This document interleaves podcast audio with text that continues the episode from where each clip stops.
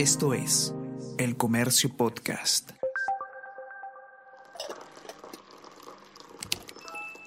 Hola, hola, ¿cómo están? Buenos días, espero que hayan amanecido bien. Está con ustedes Ariana Lira y hoy tenemos... Tenemos que hablar con Ariana Lira.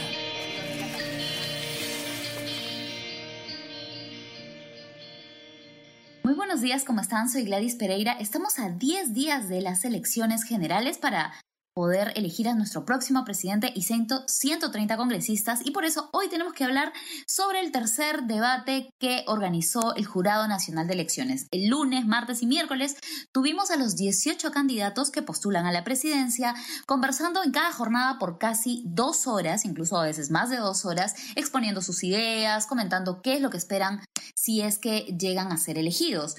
18, pero recordemos que un candidato el día, en la jornada del día martes se retiró, que era el, candidato José Vega, y ayer se presentaron eh, Johnny Lescano de Acción Popular, Rafael López Aliaga de Renovación Popular, Julio Guzmán del Partido Morado, Daniel Salaverri de Somos Perú, Rafael Santos de Perú Patria Segura y Ciro Galvez de Renacimiento Andino. Para hablar sobre los pormenores de este debate y qué es lo que nos sigue para los siguientes días hasta el 11 de abril, estamos con Cecilia Rosales, editora de la sección política del comercio. Hola Cecilia, ¿cómo estás? Hola, buenos días con todos. ¿Qué tal Cecilia? A ver, ya terminó la jornada, las tres jornadas del debate em, del Jurado Nacional de Elecciones y obviamente siempre viene la primera pregunta. En estas tres jornadas, ¿quién ganó? ¿Quién perdió?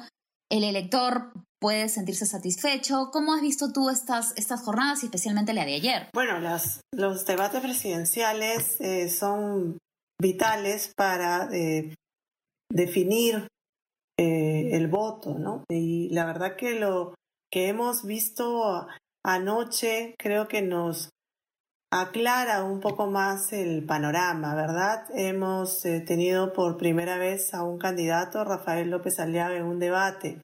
Él había evitado otros debates presidenciales, el organizado por el comercio, el organizado por Canal 4, entre otros debates. Entonces, en realidad, el de la de anoche fue su primera presentación en un debate. Y lo hemos visto, eh, creo que todos hemos sido testigos que está jalado en oratoria, ¿no? Creo que eh, tal vez esa ha sido una de las razones para haber aceptado su participación en otros debates. Él optó por leer, leer eh, sus, sus, apuntes, incluso cuando le hacían las preguntas, no respondía a las preguntas, sino regresaba a sus apuntes. Hacia el final del debate sí tuvo este, algunas eh, intervenciones un poco más sueltas, digamos, ¿no? Levantó la mirada del papel y respondió una pregunta, respondió en otro momento alguna acotación que le hicieron, pero en términos generales este, se podría decir que eh, lo vimos pues que su fuerte no es la oratoria. Tal vez él va a excusarse diciendo que él viene del mundo empresarial, es probable. Eh, y es cierto también que los otros candidatos tienen pues una, una trayectoria política que los obliga a estar permanentemente en, eh, eh, digamos, presentaciones, argumentando, replicando, etc. Eso se, en realidad no es fácil, ¿no? Se va aprendiendo con el tiempo, es parte de hacer política. Pero al margen de, eso que, observamos todos, de cómo se presentaba un candidato, cómo se presentaban nosotros, creo que otra vez vi un poco desordenado el, el formato del Jurado Nacional de Elecciones, ¿no? Es cierto que en los debates presidenciales eh, largos como estos de dos horas, a veces eh, los temas van salpicando, ¿no? Pero lo que pude observar también es que había como una suerte de estrategia, ¿no? Entre el candidato Santos y el candidato López Aliaga. El candidato Santos aparecía como el, disruptor del, esquema eh, planteado por el Jurado Nacional de Elecciones, porque para eso al menos me dejó esa sensación que llegaba con un guion, ¿no? Y el guion era atacar al Escano, atacar a Salaberry y atacar a Guzmán, ¿no? Incluso él también sacaba sus, sus papelitos, digamos, del bolsillo y leía, digamos, el ataque que correspondía a ese momento, ¿no? Entonces me dejó esa sensación, sensación de que llegaron con una estrategia ya armada, ¿no? O sea, una estrategia de política, de, de, de, este, digamos, distraer o golpear al que va en la punta. O sea, Santos no tiene nada que perder porque según las encuestas no tendría posibilidades de llegar al sillón presidencial. Y apuntó básicamente, por ejemplo, al escano que este, según las encuestas va puntero, ¿no? Entonces sentí como que había una cierta estrategia ahí, ¿no? Ahora que lo mencionas también, llamó bastante la atención y en redes sociales, que es, digamos, el, momento en, que en vivo se va comentando el debate, eh, llamó mucho la atención que sí se llamara la atención a un par de candidatos, por ejemplo, al candidato Guzmán o a Salaverry, cuando respondían precisamente estos, estos comentarios del candidato Santos. Y se mencionaba mucho que tenían que responder las preguntas, pero habíamos visto a lo largo de todo el debate a otros candidatos que no respondían las preguntas, como el caso de López Aliaga, que tenía su papel eh, bien estructurado y solamente lo leía. Pero también llamó la atención que a comparación de los anteriores debates, por ejemplo el día, el día lunes, que fue el que tal vez tuvo más confrontación, más palabras un poco más fuertes, sin llegar a los agravios, eh, sí se permitiera. Entonces, parece que la, eh, la emotividad o tal vez el énfasis que se, se vivió en la, en la primera edición que un poco bajó en la segunda edición ayer, que fue para la tercera, ya no se permitió nada. ¿Cómo, cómo sentiste esa participación también de los moderadores? Bueno, eh, efectivamente, esta moderación de este tercer debate creo que ha tenido algunas, eh, ¿cómo decirlo?, algunas falencias, la verdad, ¿no? Porque efectivamente algunos candidatos no respondían las preguntas y no les decían nada, pero otros candidatos que tampoco respondían las preguntas sí los, los ajochaban, digamos, ¿no? Los acotaban, les insistían que respondan, ¿no? Entonces sí, yo, yo siento que, por eso partía o, comentaba antes de que como que el, el, el papel disruptor que llevó Santos eh, hizo que el esquema del debate trastabillara, ¿no? Y trastabillaron también los moderadores, en mi opinión. Claro. Y ahora, haciendo ya un balance de las tres jornadas del debate en la que, bueno, participaron la mayoría, recordemos que solo Vega eh, tuvo una, intervención y luego se fue.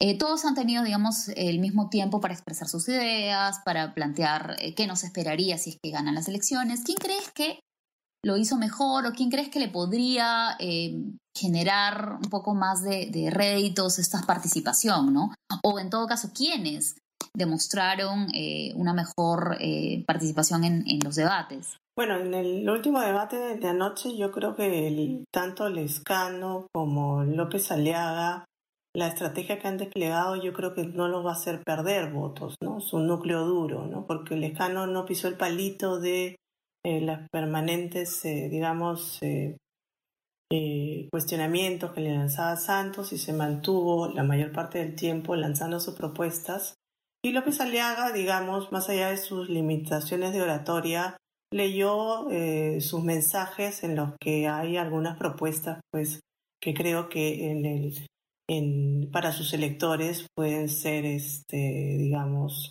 eh, apoyadas, ¿no? O sea, yo no, no creo que ni Lescano ni López Aliaga han perdido votantes ayer. Y con respecto a los otros debates, en el caso de eh, Fujimori, Verónica Mendoza, que lo hicieron bien en el primer debate. Eh, no sé si han logrado arrancar los votos suficientes de los indecisos, que están en un porcentaje alto, como para que se mueva un poco más, este, digamos, lo, pegadas que estaban los, los resultados de las encuestas. Lo mismo para el segundo día del debate, o sea, tenemos a dos candidatos chicos este, eh, Humala, por ejemplo, que tuvo una buena performance. No sé hasta qué punto, la verdad, pueda eso este, sumarle votos de los independientes o que en el caso de Bengolea le dé tiempo por la buena performance que tuvo en el debate de eh, subir un poco en las encuestas. A 11 días del día D, del 11 de abril, no sé si les dé tiempo a estos personajes chicos o incluso a Hernando de Soto a, remontar un poco y alcanzar algo de ese bolsón de votos indecisos que son los más ansiados. Claro, precisamente como mencionas, eh, bueno, faltan 10 días para las elecciones y no hay ningún candidato que supere el 20% de votos, no hay de hecho, la mayoría son los indecisos y precisamente estamos en los días claves para que quienes todavía no han decidido su voto lo hagan. Entiendo que nosotros en el comercio tenemos, especialmente política, hay una gran cantidad de contenido para que las personas que hasta ahora, recién con los debates, han prestado la atención a algún candidato en particular, puedan encontrar más información sobre ellos. ¿Qué es lo que quienes están interesados pueden encontrar en el comercio?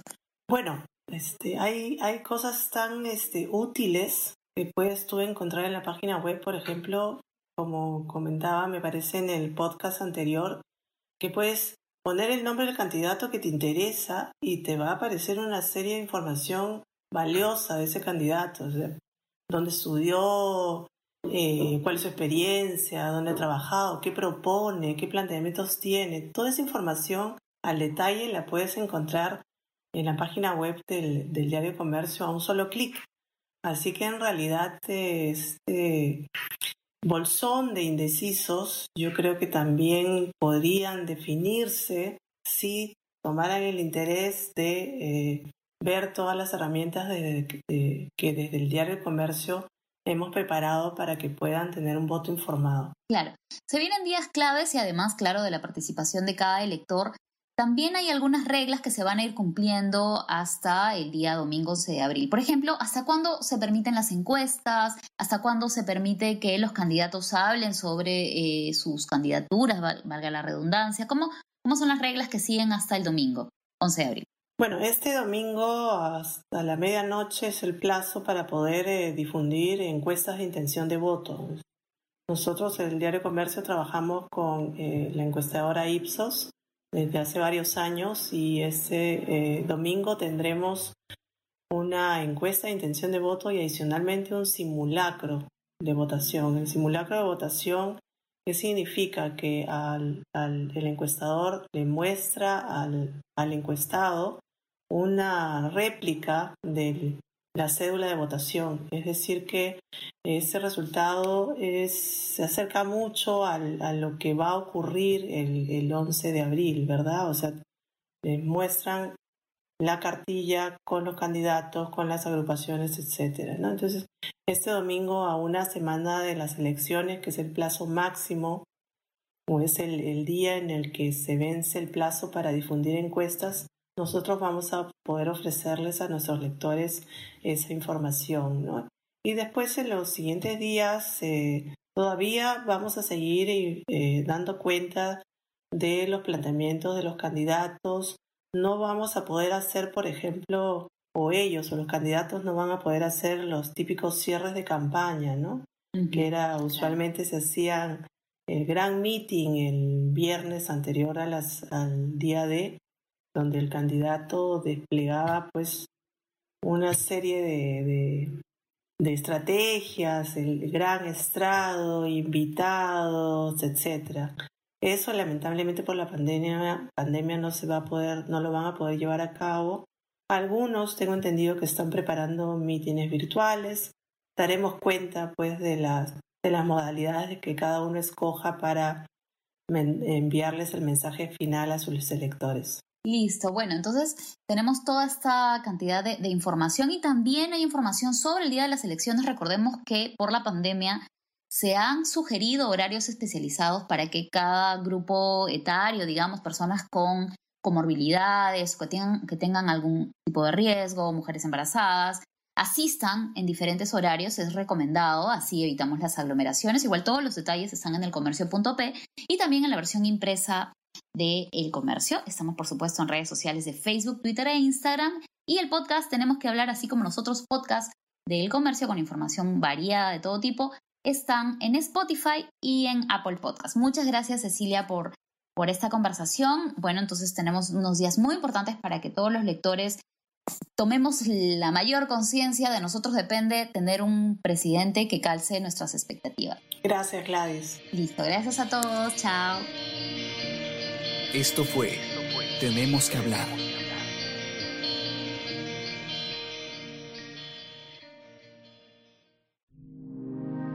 El Comercio Podcast.